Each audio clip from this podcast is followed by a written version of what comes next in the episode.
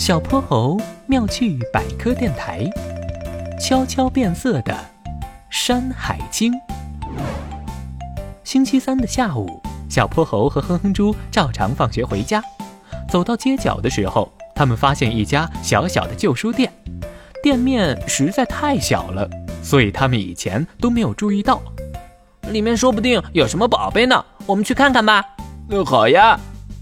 进来一瞧，书架牢牢地占据着三面墙壁，上面整齐地排满了各类书。老板浣熊大叔捧着一杯清茶，坐在椅子上悠闲地读着报纸。哼哼猪记得自己的爸爸说过，他小时候最爱看一本叫《三哼经》的连环画，只是现在好多地方都找不到了。老板有没有《三哼经》啊？听说里面有很多奇异的怪兽呢。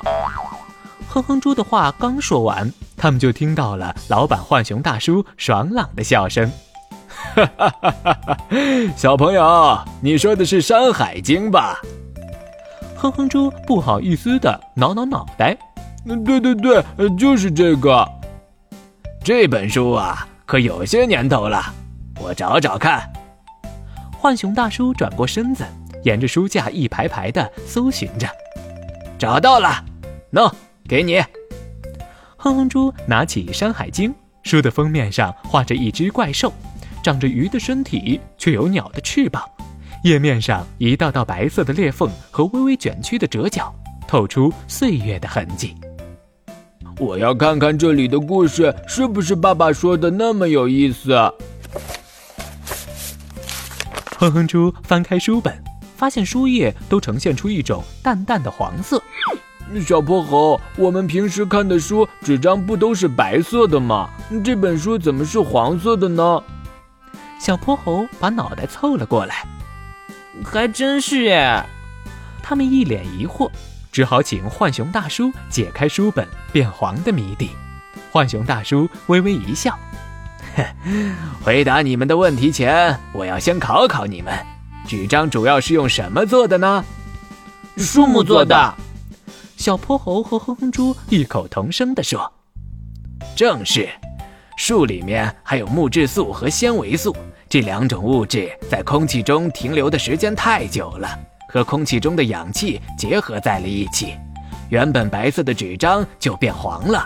我这家店里的许多书啊，都已经发黄了，它们比你们的年纪还大呢。原来是这样啊！”哼哼猪小心翼翼地翻着书本，虽然这本书年代久远，但书里的插画看上去依然栩栩如生。后羿拉着长弓，对准了天上的太阳；女娲拿着彩石，填补着天上的窟窿。哼哼猪一下子就被吸引住了。小泼猴也捧着一本书，读得津津有味。